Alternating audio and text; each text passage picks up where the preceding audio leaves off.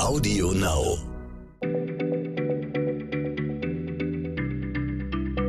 Schneller Schlau, der tägliche Podcast von PM.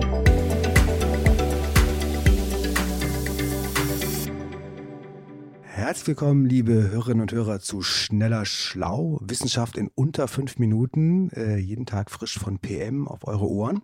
Heute ist wieder unser Medizintag und unsere Medizinerin Christiane Löll ist wieder da. Und einmal im Monat, und das ist auch heute, stellt Christiane uns ja eine Krankheit und ihre Symptome etwas näher vor. Was hast du mitgebracht, Christiane?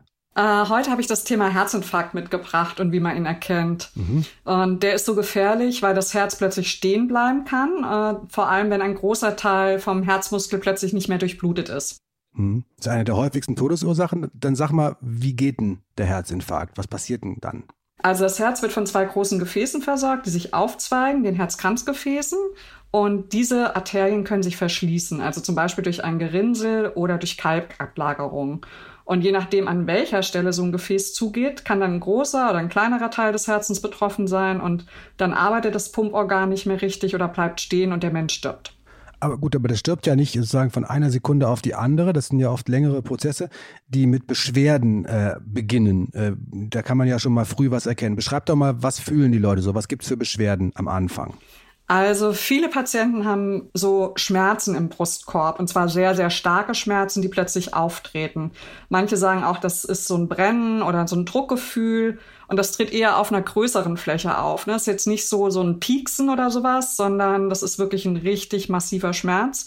Und das Gefühl hält länger als fünf Minuten an, ist sehr bedrohlich und will auch nicht aufhören. Das kann den gesamten Brustkorb betreffen oder aber auch nur hinter Brustbein auftreten.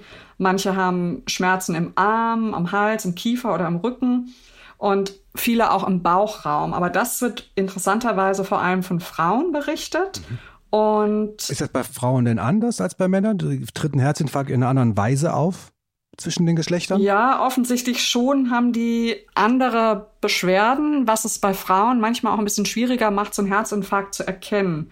Die haben nämlich weniger so Schmerzen, sondern eher so Druck oder ein enge Gefühl und die haben Beschwerden wie Kurzatmigkeit, denen ist übel, ähm, manche müssen sich erbrechen oder sie haben eben so ein unangenehmes Gefühl im Bauch. Das könnte ja auch bei anderen Krankheiten auftreten und dann denken die vielleicht nicht sofort an Herzinfarkt. Das sollten die aber, ne? Und dann die 112 anrufen oder eben anrufen lassen. Mhm, okay. Äh, gibt's das fand ich jetzt interessant mit den Unterschieden zwischen den Geschlechtern. Das war mir nicht so klar. Gibt es da noch andere Unterschiede zwischen Männern und Frauen, was einen Herzinfarkt angeht? Also was Statistiken zum Beispiel angeht? Man hört ja immer, Männer sterben häufiger am Herzinfarkt. Also es ist wohl so, dass Männer häufiger Herzinfarkte haben als Frauen. Die haben dann andere Herzleiden. Es ist aber schon so, dass Frauen, weil die nicht so ganz richtig erkannt werden, die Herzinfarkte eventuell an den Folgen eher versterben als Männer. Da braucht man aber wirklich mehr Forschung zu. Im Durchschnitt sind Frauen älter als Männer, zehn Jahre, wenn sie so ein Herzinfarkt bekommen. Und das liegt wahrscheinlich am Hormonhaushalt und einfach an den Wechseljahren. Also vor den Wechseljahren sind Frauen ganz gut geschützt durch die Hormone, durch die Östrogene. Und erst nach der Menopause lässt die Wirkung nach. Und dann haben Frauen vermehrt verengte Herzkranzgefäße. Das ist so ab 60 etwas häufiger. Mhm. Bei Männern dann ab 50, zehn Jahre früher. Ja, so ungefähr. Also mit Zahlen, ich bin immer sehr vorsichtig mit solchen Zahlen, aber so Pi mal Daumen kann man das sagen. Also ich gehe schon auf die Risikogruppe zu langsam so im Alter und du hast noch sehr lange Zeit. Genau. Und äh, was noch ein Problem bei Frauen ist, dass äh, viele das Krankheitsrisiko eben auch falsch einschätzen und denken, immer Krebs ist die schlimmste Erkrankung. Aber es ist eigentlich schon so, dass in Deutschland 37 Prozent der Todesfälle auf Herz-Kreislauf-Erkrankungen zurückgehen, also nicht nur Infarkt, auch andere, und 25 Prozent auf Krebs. Also es sterben deutlich mehr Menschen an Herz-Kreislauf-Beschwerden als an Krebs was auch nicht gut ist. Man kann das nicht gegeneinander abwägen, aber Frauen denken offenbar weniger daran, wenn sie solche Beschwerden haben. Mhm. Und ein bisschen häufiger bekommen Männer einen Herzinfarkt, aber wenn Frauen ihn bekommen, ist er möglicherweise tödlicher, weil er oft schlechter erkannt wird. Das habe ich jetzt mitgenommen.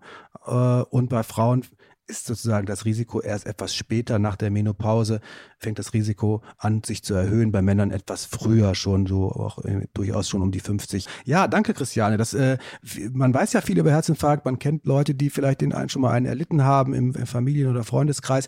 Trotzdem ist es immer noch mal gut, sich das geordnet und systematisch vor Augen führen zu lassen, so wie du es heute gemacht hast, in Schneller Schlau, dem kleinen Podcast für PM, in diesem Fall für die großen Gesundheitsfragen, wenn Christiane dabei ist. Und das war's für heute. Wir sagen Tschüss, bis bald. Tschüss, bleib gesund. Schneller Schlau, der tägliche Podcast von PM.